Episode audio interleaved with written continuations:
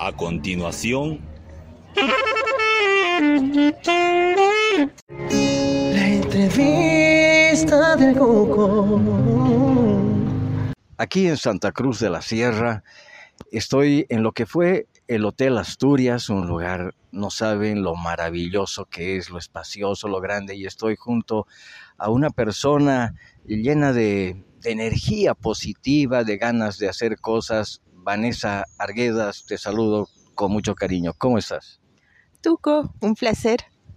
Bueno, eh, Vanessa es cineasta, eh, que, bueno, para este ciudadano curioso ya son muchos puntos a favor en el sentido de, de estar curioso, de, de saber eh, las actividades que hace Vanessa y ella está organizando en este magnífico lugar eh, la primera feria de diseño y de moda de Asturias.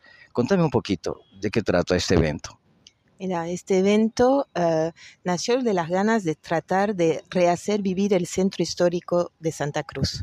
El Asturias ya es eh, un lugar icónico que estaba com- comenzando a perderse, porque cuando hablas del Asturias, mucha gente te dice, yo de niño estuve aquí, pasé por acá, hace parte ya del patrimonio y del recuerdo del cruceño. Y ver ese lugar comenzar ya a perderse, a ya no tener la vida que podía tener, nos incentivó a todos de decir, no, hay que aprovechar justamente los módulos de los lugares que Casacor dejó para hacer de ese lugar de nuevo un lugar de encuentro para, para la gente que tenga ganas de compartir, de armar proyectos, de tener ideas. Y el arte está hecho de ideas y de gente que le gusta justamente eh, eh, plasmar sus ideas. Compartirlas, ¿no? Y entregarlas a los demás. Vanessa, ¿qué es lo que la gente que se acerque a esta feria va a poder encontrar? Los que se van a acercar van a poder conocer 16 artistas eh, locales que para mí hacen parte de lo mejor que hay en este momento al nivel generacional, que va desde El Oso Kumari, está Tierra de Sol, está Benicia Chávez, Alejandro Ugalde, Lilo Cuellar, eh, está Marbella Callao. eh, y a cada vez quiero, es terrible porque siempre tengo miedo de olvidar uno, pero realmente son artistas que están, que están marcando ahora su camino acá porque es gente generosa y que sabe mostrar eh, la identidad nuestra, pero ya marcada a algo más universal, que a veces eso es lo que le hace falta a Bolivia. Hay una tendencia a veces un poquito nombrílica o narcísica, hecha con a veces demasiado lamento, que hace que se vuelve eh, duro para una mirada de afuera. Y estos muchachos eh, logran justamente sacar lo mejor, lo que obviamente para cualquier persona de afuera se siente, se siente atraída por ese trabajo. Magnífico, realmente. Y hay expresiones artísticas eh, en diferentes especialidades. Hay pintura, eh, hay escultura. Contame un poquito. Sí, ahí va de la pintura al diseño de moda, diseño de muebles. Hay mucha arquitectura, hay muchos arquitectos que van a ver y justamente se va a estar lanzar un proyecto para ver, eh, para ver qué, qué forma le podrían dar a las Asturias para que se vuelva realmente un centro eh, cultural, creativo, a cielo abierto. Así que se está lanzando justamente un concurso hoy con los arquitectos y con la Escuela de Arquitectura para ver qué se puede hacer. Después hay música, están, uh, está el grupo Bordeaux, que es un grupo de rock and roll que además ahora uh, fue nominado en los Award Music de Bolivia están los DJ Osdan, Osdan eh, Nico Tirau, eh, y tenemos desde la moda, la escultura, los canastos, la artesanía también. Aunque hay un, digamos, un panel bastante variado de, de las artes de forma general. Qué excelente, qué lindo. Esto acaba de comenzar. En realidad, ayer, eh, que era jueves 26, bueno, estamos grabando esta entrevista hoy viernes 27 de octubre, eh, fue la presentación, la inauguración, y me han dicho que el evento estuvo realmente muy lindo. Estamos todos como equipo, que somos un equipo muy lindo, porque nada de lo bueno se hace solo, lo bueno se hace a varios, y acá el equipo estamos muy, muy contentos, porque fue un trabajo obviamente laborioso, duro, y, uh, y hoy se logró justamente uh, lo que deseamos que vengan numerosos a ver y la inauguración sí tuvo una acogida fabulosa. Así que esperemos que sábado y digamos el viernes, el sábado y el domingo afluya un montón de gente. ¿Y no es un poquito breve esa, esa duración? Solamente es el domingo, ¿no deberían extenderla un poco más? Nos encantaría. Y de hecho nosotros quisiéramos poder tener un programa igual sobre el año. Pero eso va a depender un poquito de la reacción del público. Si siguen viniendo y vemos que efectivamente da para seguir un poco más, ¿ya? lo haremos con gusto. Dime, Vanessa, ¿a futuro ya alguna idea, algún proyecto sobre el que trabajar? siempre va de películas a, claramente tratar de hacer que, este lugar, si, si, si, se puede, se transforme realmente en un lugar de, creación, porque son en estos espacios donde cuando se puede justamente encontrar y, ligar y trabajar sobre ideas que pueden surgir eh, muchos otros proyectos. Así. Realmente el lugar es hermoso, y se brinda, pero de una manera generosa, a todas estas actividades, a convertir esto, como tú bien dices, en un centro cultural, ¿no? En un centro de exposiciones. Podría ser un lugar de mucho dinamismo, del dinamismo cultural que tiene Santa Cruz. Sí, yo lo creo. Y de hecho acá lo que se va a estar haciendo es que todos estos módulos van a estar disponibles para tanto empresarios, artistas o también eh, gente que esté con, cosas para dar y para mostrar y poderse instalar de forma definitiva. Qué lindo, Vanessa. Bueno, tú eres cineasta. Eh, contame un poquito, eh, ¿qué trabajos has hecho? ¿Qué piensas hacer en cuanto al cine? A ver, si, si no te incomodo con la pregunta. No, está bien. Es que hubo un, tiempito, como se dice, de, de, en el cual dediqué mucho tiempo a ser mamá. Y eso efectivamente me, me, ocupó también mucho.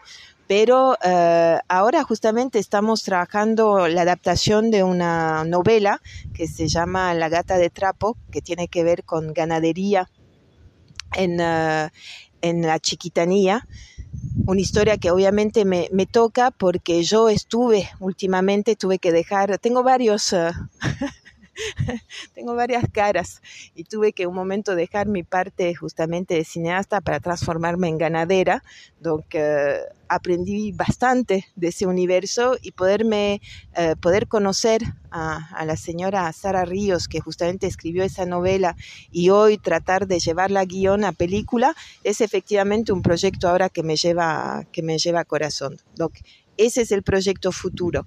Antes, bueno, hubo todo el 48, ¿no? Con Claudia Fernández trajimos acá el, el festival, de ahí lo abrimos a unas 18 ciudades de Latinoamérica, creamos el Festival Iberoamericano del 48 seguimos siempre de la mano con ellos, esperando que, que, esa capacidad a poder crear en tan por corto tiempo siga siendo la mejor escuela, porque lo vemos realmente así, lo vimos como la mejor escuela para hacer cine.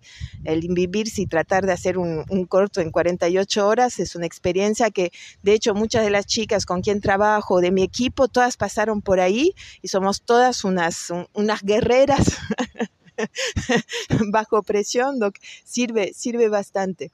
Eh, y, nada, sí, hice varias eh, entre largometrajes, cortometrajes eh, en Francia, en Estados Unidos. Bueno, el, vamos a decir que ya el recorrido, voy, voy sobre mis 50, donc, ya cuando voy mirando hay no más recorrido.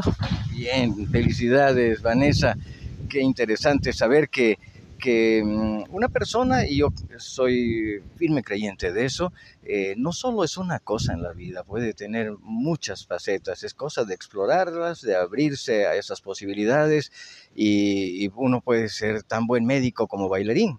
O, viceversa, ¿no? Y, o, deportista, no sé, no, no es una sola cosa una persona. Y mm, bueno, pues vamos a estar atentos a esa película. ¿Cómo ves el cine boliviano hoy en día? Espero, espero ver eh, que las nuevas, digamos, las nuevas caras del cine se apropien realmente del medio.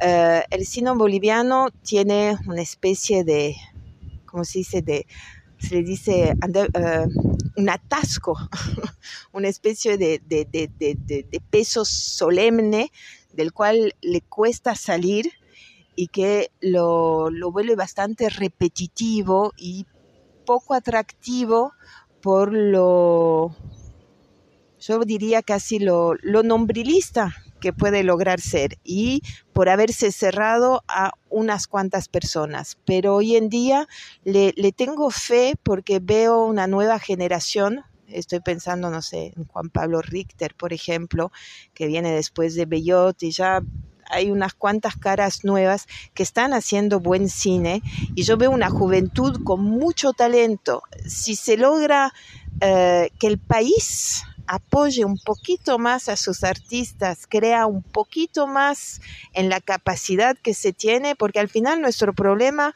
eh, fuera de las ideas es muchas veces un problema de presupuesto.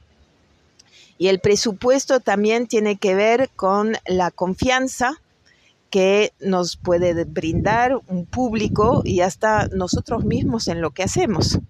Entonces, si se logra efectivamente sobrepasar a eso y comenzar a apoyarse y apoyar la cultura de forma general, yo creo que puedan haber muy buenas sorpresas.